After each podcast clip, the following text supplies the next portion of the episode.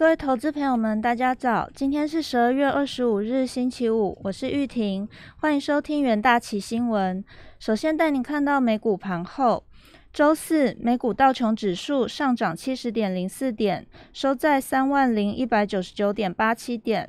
标普五百指数上涨十四点二二点，纳斯达克指数上涨三十三点六二点。费城半导体指数也上涨二十六点七一点，四大指数全数收涨。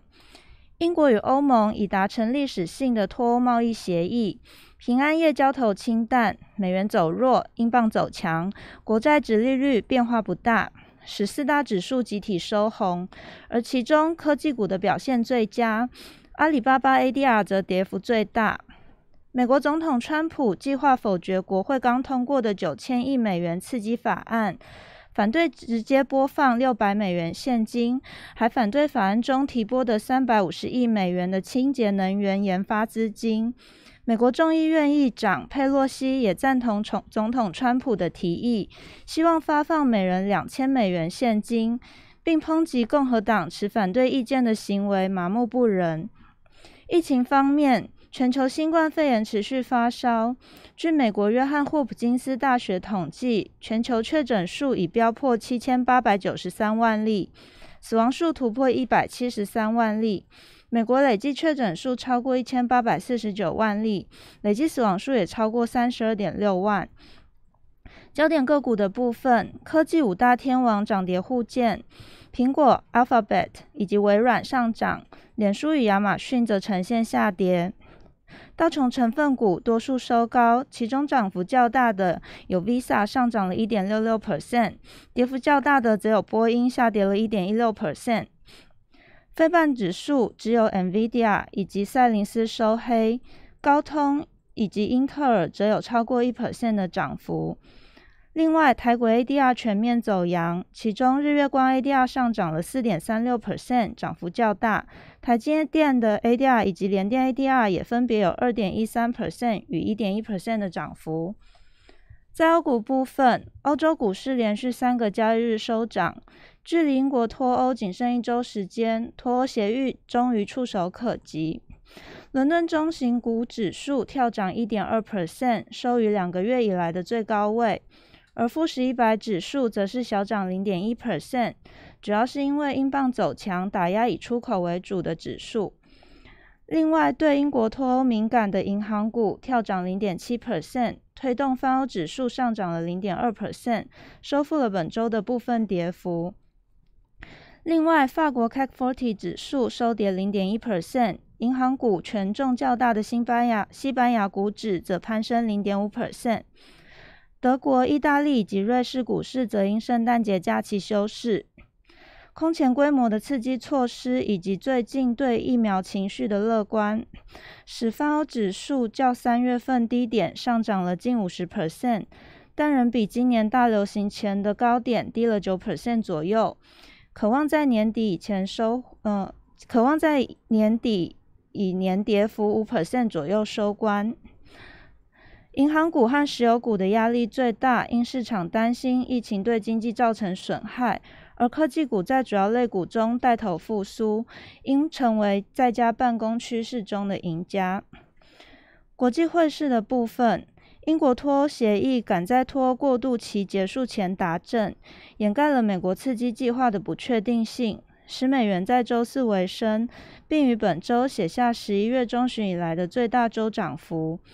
英镑上扬，但在英国和欧盟宣布达成协议后回吐部分涨幅。英国脱欧过渡期将在十二月三十一日结束，正式脱离欧盟，是英国自大英帝国陨落以来的最大重最重大转变。英国脱欧协议宣布后，投资者消化相关讯息并了解部分获利，使英镑涨幅缩小，美元则收复部分失地。汇市整体而言，似乎不受到美国刺激计划的不确定性影响。美国众议院周四驳回了试图修改总额二点三兆美元财政刺激和预算支出方案的议案。目前不清楚美国总统川普的下一步。川普先前要求大幅修改方案，包括将个人现金从六百美元提高到两千美元。美元指数在纽约尾盘小幅上扬至九十点三三，本周上涨零点四 percent，是十一月中旬以来的最大周涨幅。不过今年以来仍累计下跌六点四 percent，可能写下二零一七年至今的最差表现。英镑对美元盘中升最高升至一点三六二零美元，逼近两年半高点，尾盘收在一点三五四四美元。英镑对欧元盘中也触及三周高点八十九点五四 bens，尾盘则回软贬值零点四 percent。美元相对于高风险货币的走势疲软，澳币与纽币皆呈现上扬，分别升值零点三与零点二 percent。国际债市的部分，尽管英国达成脱欧协议，美国公债指利率仍在清淡的交易中下跌，主要因为投资者在年底嘎平仓位。指标十年期美债指利率下跌三个基点，收在零点九二六 percent。欧债的部分，美国和欧元区公债指利率上涨，主要受助于英国脱欧协议的希望。英国十年期公债指利率一度上升十个基点。指标德国十年期公债值利率上涨六个基点，来到零点，来到负零点四五四 percent。荷兰和法国等欧元区其他高评级国家的借款成本也上升。能源市场的部分，原油期货价格小幅升高。圣诞节前最后一个交易日，交易量清淡，投资者关注川普是否会签署美国财政方案。大宗商品投资者一直担心美欧新冠疫情复燃将重创能源需求，因为没有政府充足的资源以抵抗消费者与企业活动受限带来的经济伤害。二月轻原油期货价格上涨十一美分，收在每桶四十八点二三美元，本周下跌了二点一 percent。二月布兰特原油期货价格上涨九美分。收在每桶五十一点二九美元，本周下跌一点九 percent。其他能源商品部分，一月一月天然气期货价格下跌三点五 percent，跌幅较大，收在二点五一八美元，周跌幅达六点七 percent。金属的部分，平安夜黄金期货价格小幅收高，但仍创约一个月以来首周收低。贵金属交易者一直关注周一美国国会通过的新冠疫情纾困方案，但目前川普总统尚未签署该方案。黄金多头对刚通过的纾困方案寄予厚望，预期政府预期政府将提高支出以提振经济，进而增加黄金的避险需求，推涨金价。然而，在川普嫌每人发派发现金六百美元太少，要求国会上调金额后，仍遭共和党否决，两党沟两党沟通未果。二月黄金期货上涨五点一美元，收在每盎司一千八百八十三点二美元。三月白银期货下跌一点三美分，收每盎司二十五点九零八美元。民生金属的部分，铜价徘徊在二零一三年以来的最高水平附近。其他工业金属价格也呈现上涨，因投资者压住明年的需求强劲，而股市因欧盟与英国达成协议而上涨。LME 指标同持平，收在每吨七千八百四十点五美元，但距离上周触触及的高点八千零二十八美元不远。其他基本金属也收涨零点八到一点三 percent 不等。